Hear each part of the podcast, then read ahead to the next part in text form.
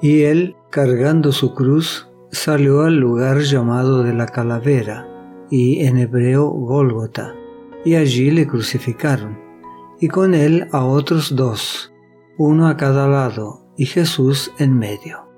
Escribió también Pilato un título que puso sobre la cruz, el cual decía, Jesús Nazareno, Rey de los judíos. Y muchos de los judíos leyeron este título, porque el lugar donde Jesús fue crucificado estaba cerca de la ciudad, y el título estaba escrito en hebreo, en griego y en latín.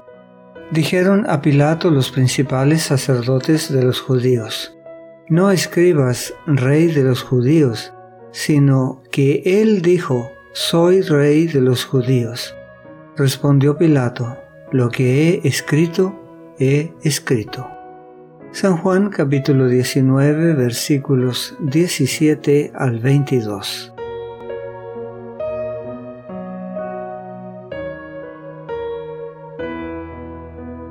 Tan pronto como Jesús estuvo clavado en la cruz, esta fue levantada por hombres fuertes y plantada con gran violencia en el hoyo preparado para ella. Esto causó los más atroces dolores al Hijo de Dios pero Jesús solo decía, Padre, perdónalos. Era costumbre colocar un aviso en el lugar de las ejecuciones para dar a conocer el nombre del acusado, de dónde era y su crimen. Pilato mandó escribir entonces una inscripción que fue colocada en la cruz sobre la cabeza de Jesús. Decía, Jesús Nazareno, Rey de los judíos. Este título o causa daba el nombre del condenado, el lugar de su residencia y el crimen del cual se lo acusaba. Estaba escrito en tres idiomas, en hebreo, que en el Nuevo Testamento se refiere al arameo, el idioma común del pueblo, en griego, el idioma del conocimiento y de la cultura, y en latín, el idioma oficial del Imperio Romano. Este título era una advertencia romana de que cualquiera que pretendiera ser rey de los judíos correría una suerte similar. Esto implicaba sumisión perpetua a Roma, una perspectiva amarga para el orgullo de los judíos.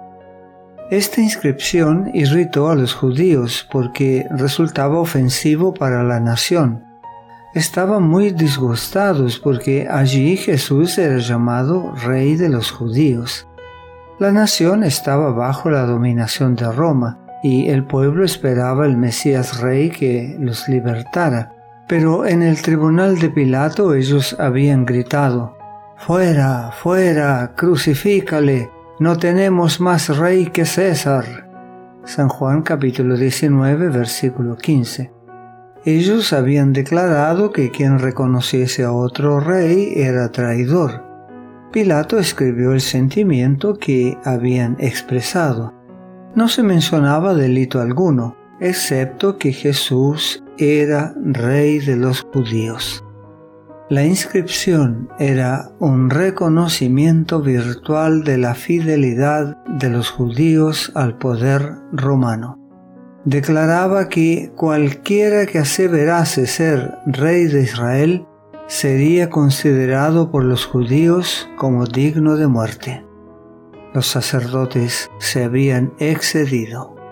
Cuando maquinaban la muerte de Jesús, Caifás había declarado conveniente que un hombre muriese para salvar a la nación.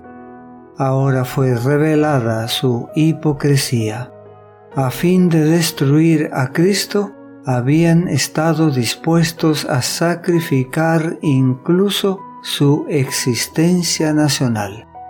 Cuando los sacerdotes se dieron cuenta de la locura que habían cometido, le pidieron a Pilato que cambiara la inscripción sobre la cruz. Le dijeron, no escribas rey de los judíos, sino que él dijo, soy rey de los judíos. Pero Pilato, que estaba enojado consigo mismo por su debilidad anterior y resentido por la presión que los dirigentes habían ejercido, hasta el punto de amenazarlo, resolvió no concederles nada más y se negó a modificar la inscripción, y despreciando por completo a los celosos y arteros sacerdotes y gobernantes, respondió, Lo que he escrito, he escrito. Debido a la presión de los judíos, en contra de la advertencia de su esposa y de su propia conciencia, Pilato había condenado a un inocente. Ahora demostró que podía ser firme si así lo quería. Jesús Nazareno, Rey de los judíos. Un poder mayor que el de Pilato y los judíos había dispuesto que esa inscripción se colocara sobre la cabeza de Jesús. En la providencia de Dios, esto debería alentar a las personas a reflexionar y estudiar las escrituras. El lugar donde Cristo fue crucificado estaba cerca de la ciudad. Miles de peregrinos provenientes de muchas naciones estaban entonces en Jerusalén, y la inscripción que declaraba que Jesús de Nazaret era el Mesías llegaría a su conocimiento. Era una verdad viva escrita por una mano guiada por Dios. Pilato había preguntado a Cristo en dos ocasiones si él era el rey de los judíos. Jesús no respondió palabra, pero dijo, mi reino no es de este mundo. San Juan capítulo 18 versículo 36. Él era un rey, y más que un rey. Era un rey que colgaba de la cruz, el rey de infinitas galaxias Jesús es más que un rey por la descendencia real de David. Él es rey de reyes y señor de señores. Un rey, y más que un rey, también era Dios.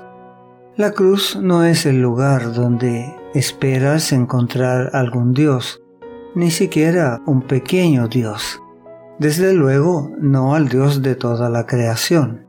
Tal vez en un trono o moviéndose de estrella en estrella, de galaxia en galaxia, supervisándolo todo, o siendo adorado, tal vez en el Edén, pero no en una cruz.